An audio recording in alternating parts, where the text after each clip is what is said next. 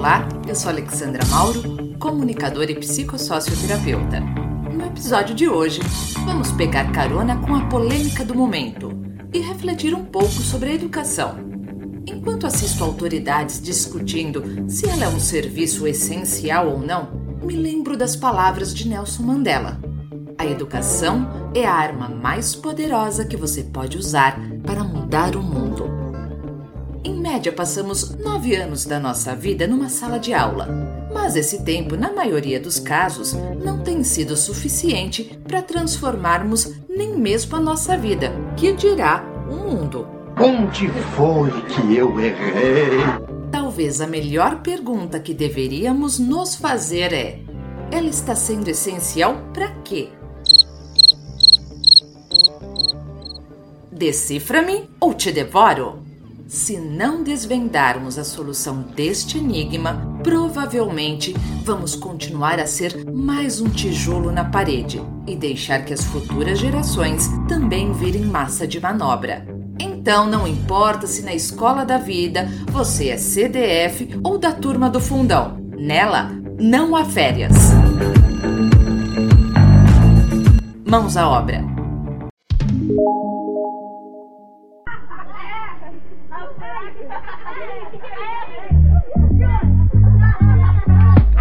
Pra chamada Aderbal. Presente. Aninha. Eu. Breno. Aqui. Carol. Presente. Douglas. Alô. Fernandinha. Tô aqui. Geraldo. Itamarzinho. Faltou. Juquinha. Eu tô aqui pra quê? Será que é pra aprender? Ou será que é pra tentar me acomodar e obedecer? Oh, dúvida cruel. Pois é, Juquinha. Bom seria que todos se perguntassem isso e não fizessem o chicó, não dando bola para esse grilo na cuca. Não sei, só sei que foi assim. Eu não tô aqui para enfiar nada na sua mente. O meu objetivo é que você pense com a própria cabeça e enxergue com os próprios olhos. Te aconselho a, sempre que se sentir perdido, volte ao ponto de partida, ao sentimento original. Lá estará a verdade que procura. Desde o nosso primeiro instante de vida, passamos a interagir com o mundo e todas as suas coisas. Podemos chamar esse processo fundamental da nossa existência de revelação. Durante nossa jornada, temos a ajuda de alguns facilitadores para que ele aconteça e assim possamos nos desenvolver e nos realizar. Como ninguém nasce sabendo, a família e os professores se tornam nossas referências, e apesar de nossas percepções serem individuais, eles acabam influenciando na configuração do nosso sistema operacional e, por consequência, no nosso destino. Durante todos os tempos, a importância do conhecimento sempre foi um ponto pacífico. Na certeza de que conhecimento é poder, diversas linhas de pensamento tentaram explicar onde e como ele surgia, para assim criar uma fórmula de acumulá-lo e organizá-lo. E baseado nelas, mais recentemente, criaram-se diferentes metodologias para o ensino e aprendizagem. No Brasil, atualmente, há sete principais linhas pedagógicas: comportamentalista, construtivista, democrática, freiriana, montessoriana, tradicional e Waldorf. Mas todas as teorias de aprendizagem até agora aplicadas não foram suficientes para dar possibilidades da gente se desenvolver plenamente.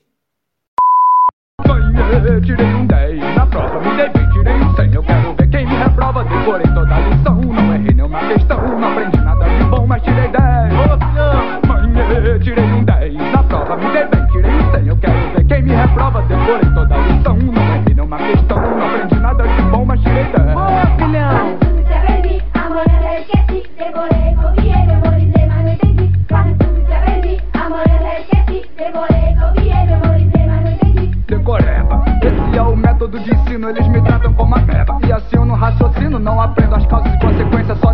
fatos. Um fato é que John Locke, grande nome do empirismo, acreditava que somos uma tábula rasa, uma folha em branco que passa a ser preenchida com as experiências vividas. Pensamento que pode ser descartado com simples exemplos. Quer ver só? Se aproximarmos um recém-nascido do peito da mãe, ele provavelmente vai sugar. Se colocarmos um bebê numa piscina, ele vai começar a bater os bracinhos e as perninhas. Isso nos mostra que já temos informações valiosíssimas dentro de nós. A ideia de Skinner, psicólogo comportamentalista, era que o aprendizado se dava pelo esquema estímulo, resposta e recompensa, seja essa última um elogio ou uma boa nota, o que resultou no ensino controlador e condicionador de comportamentos. Já pelo construtivismo de Piaget, o desenvolvimento cognitivo é construído pelo próprio homem, que começa a ter sacadas para entender e se adaptar ao ambiente. Não é o mais forte que sobrevive, nem o mais inteligente mas o que melhor se adapta às mudanças. A famosa citação do professor da Louisiana State University, Leon Magson, é uma interpretação sobre a origem das espécies de Darwin, mas traduz bem a linha de Piaget e camufla uma armadilha perigosa. Claro que é sinal de sanidade e sabedoria ter os pés no chão e viver conforme a realidade. Mas qual realidade? O homem, pela sua patologia, teomania e inveja, sempre desacreditou e desprezou seu conhecimento inato. Como consequência disso, fez uma inversão em seus conceitos, principalmente sobre a vida e a verdade, passando a acreditar que elas seriam inapropriadas e geradoras de sofrimento. Com isso, quis criar a sua realidade, com estruturas invertidas em todas as áreas, na política, economia, na educação, que tornaram sua vida um pesadelo. Piaget mesmo disse que a infância é o tempo de maior criatividade na vida de um ser humano. Certamente, a criança, por ainda estar mais conectada à sua essência, à transcendência, aos universais, esses conhecimentos e valores inatos e eternos, além de ser mais criativa, tem mais facilidade de aprendizado, mais tolerância em ver seus erros e aceitar a correção, também tem mais energia de realização. Com o tempo, pelo contato com as estruturas invertidas criadas pelo homem, começando pela escola, que, na contramão do que se espera, a orienta e a direciona a se adaptar ao ambiente neurótico, ela vai perdendo sua capacidade. Sei que o estudo é uma coisa boa. O problema é que sem motivação a gente enjoa o sistema. Bota um monte de abobrinha no programa, mas pra aprender a ser um ignorante. Ah, um ignorante. Por mim eu nem saía da minha cama. Ah, deixa eu dormir. Eu gosto de professores, eu preciso de um mestre, mas eu prefiro que eles me ensinem alguma coisa que preste. O que é corrupção? Pra que serve um deputado? Não me diga que o Brasil foi descoberto. A dificuldade em aprender não vem somente da nossa psicopatologia, da inveja e censura que fazemos aos nossos problemas, mas também do sistema de ensino atual, que está indo contra a natureza psíquica do ser humano. Esse processo afasta a pessoa do conhecimento que já tem genuinamente, reforça os problemas dos alunos e tira o prazer de estudar. A educação, nas bases que vêm sendo aplicadas até agora, nos transforma em um depósito de informações, nos leva a um pseudo-conhecimento, nos ensina a viver de forma artificial e hipócrita, nos incentiva a competição e não a realização tende a nos preparar somente para o mercado de trabalho, para sermos profissionais e especialistas para servir a interesses particulares. No passado, relacionavam a estagnação e o sofrimento do ser humano com a falta de conhecimento. Nos dias de hoje, com tanta disponibilidade, o homem continua problemático. Então, podemos ver que o X da questão nunca foi esse mas sim como acessar, interpretar de forma correta e fazer uso das informações. Disseram que a escola era o meu segundo lar. E é verdade, eu aprendo muita coisa realmente. Faço amigos, conheço gente, mas não quero estudar pra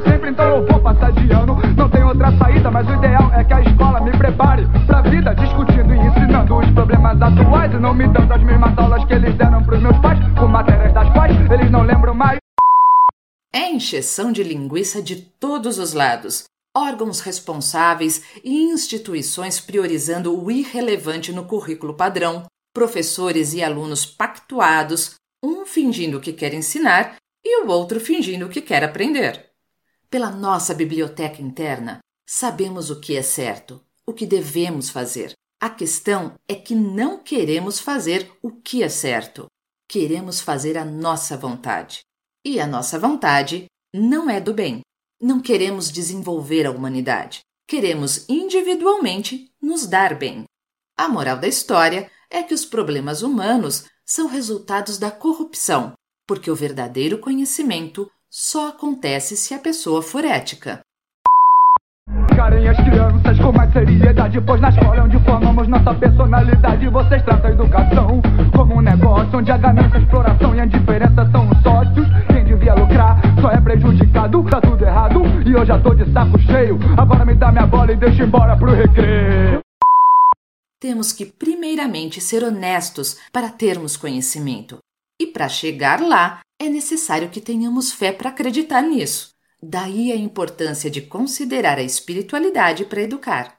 O universo é feito de energias positivas que nos inspiram e elevam, mas, pela nossa própria vontade, podemos rejeitar essas energias, afetando negativamente o ambiente. O conhecimento não se transmite somente através de palavras e livros, ele é energético. O contato professor-aluno é muito mais profundo. Apenas a presença do professor já pode colaborar com o progresso do aluno ou bloquear seu desenvolvimento. É por isso que algumas pessoas, quando estão ao nosso lado, nos inspiram, nos motivam, nos fazem ser mais criativos. Quando o professor cuida da sua energética, já está ajudando o aluno. A educação não é realizada tanto no nível intelectual, mas na personalidade, nos sentimentos, sensações e instintos. Não é o que se diz que irá desenvolver a pessoa, mas a atitude interna que se capta sem que seja preciso dizer uma palavra. Falando da importância da intenção, é triste ver que o ensino virou um comércio, que o diploma virou uma mercadoria que a escola quer vender e o aluno quer comprar, mostrando que aprendeu direitinho a lição. Ter é mais importante do que ser. Os professores são obrigados a tratar os alunos como clientes e, como em todo comércio, o cliente tem sempre razão. Com isso, estão perdendo autoridade e ficando sujeitos ao desrespeito e até a agressões físicas por parte dos alunos, o que tem gerado fobia escolar até nos educadores. Ah, vamos fugir dessa jaula Hoje eu tô feliz Eu sou o presidente. Não, a a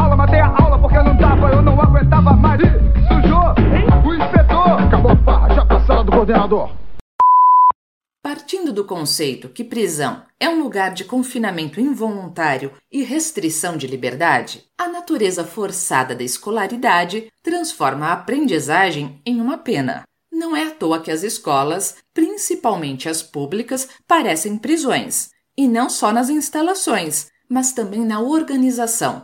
Sistema autoritário, não há como influenciar nas tomadas de decisões, só se pode se deslocar com autorização de uma autoridade, a hora certa para comer, todos têm que usar uniforme.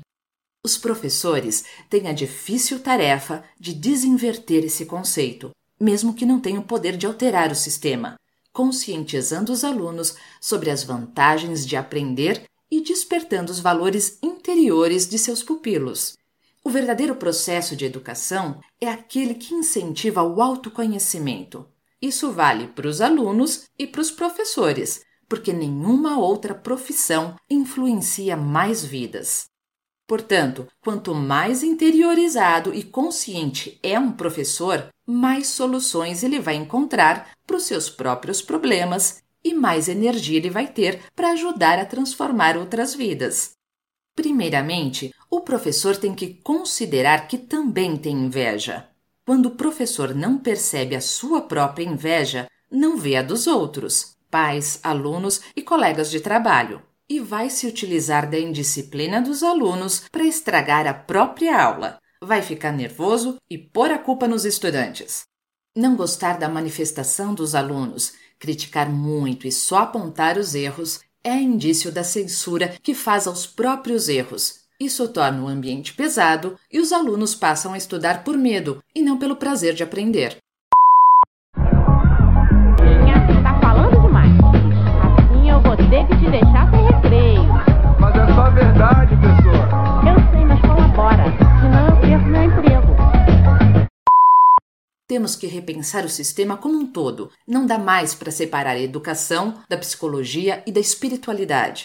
Na condição atual, o professor teve a sua função reduzida. A aprendizagem computadorizada está cada vez mais presente. Os livros estão sendo substituídos por pesquisas na internet. O relacionamento professor-aluno está cada vez mais distante. Com isso, a educação perdeu o foco e a utilidade. Para entrar no trilho certo, ela tem que ir no sentido de conscientizar o aluno sobre as atitudes que ele adota contra toda a maravilha que existe na vida e no seu interior. Tem que levar a pessoa para o essencial, exercer suas virtudes. Tem que ensinar a lidar com o estresse da vida moderna, remover as máscaras, tem que preparar para a vida, formar seres humanos verdadeiros que construirão uma nova sociedade. Antes de ir, gostaria de deixar meus agradecimentos a Deus, à Ciência Trilogia Analítica, ao Pink Floyd e ao Gabriel Pensador pela inspiração e conteúdo de qualidade. Se vocês quiserem se aprofundar no tema, eu indico o livro A Terapia em Sala de Aula, da Luciara Avelino e do Sérgio Campos. Lá tem muito material valioso para um dia nosso ensino alcançar a nota máxima, não no MEC, mas na vida. No próximo episódio, vamos quebrar o tabu e misturar o que dizem que não se mistura: espiritualidade e o mundo corporativo. Só Jesus na causa! Agora, meus pedidos habituais. Se você curtiu o conteúdo, deixe seu like, inscreva-se no canal e o mais importante, dê esse afeto a seus amigos, compartilhe este áudio. E se puder, Contribua financeiramente também para que o programa permaneça na rede e mais pessoas possam se beneficiar com esse conhecimento. O link para contribuições está na descrição do canal. Afinal, o bem que se tem é o bem que se faz.